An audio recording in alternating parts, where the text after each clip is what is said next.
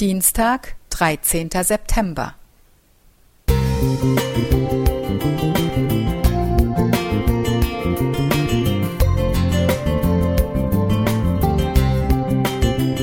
Ein kleiner Lichtblick für den Tag.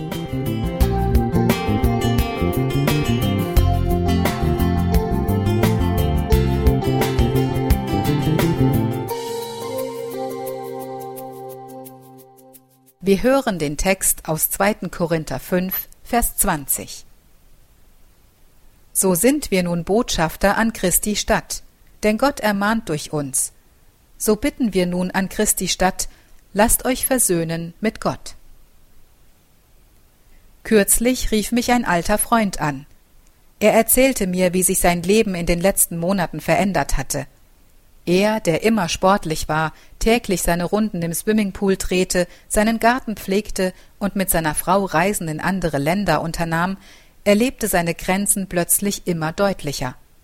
Sein Körper wurde schwach, die Beweglichkeit eingeschränkt und schmerzhaft.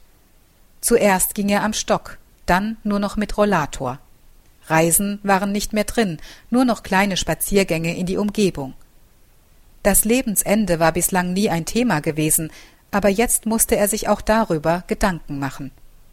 Er erzählte mir, wie er sich mit seiner Frau um eine Grabstätte gekümmert hatte, wie er sich seine Beerdigung vorstellte und wie sein Lebensende geregelt werden sollte. Ich kann abtreten, ich bin mit mir im Reinen. Diese Formulierung nutzt so mancher. Am Ende unseres Lebens geht es doch darum, ob ich mit meinen Mitmenschen und mit Gott im Reinen bin.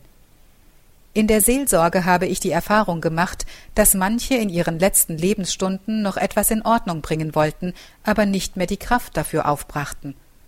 Oft wird Bekennen, Vergebung und Versöhnung aufgeschoben, aber die Erinnerung kann uns einholen und den letzten Lebensstunden den Frieden nehmen.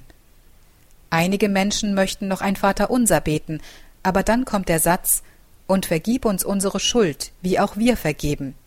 Matthäus 6, Vers 12. Manchen Sterbenden trifft dies wie ein Donnerschlag. Im Reinen mit Gott zu sein geht nur über Jesus. Der Glaube an sein stellvertretendes Opfer macht Vergebung möglich. Johannes schreibt in seinem ersten Brief Wenn wir unsere Sünden bekennen, so ist er treu und gerecht, dass er uns die Sünden vergibt und reinigt uns von aller Ungerechtigkeit. 1. Johannes 1, Vers 9. Das ist Gottes Angebot für jeden Menschen. Und Jesus sagt, Wer zu mir kommt, den werde ich nicht hinausstoßen.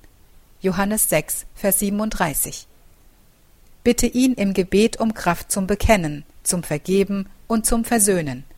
Komm zu ihm, wie du bist, und nimm sein Angebot an. Dann kannst du in Frieden auf dein Lebensende zugehen und dich auf Gottes neue Welt freuen. Mali weigt. Musik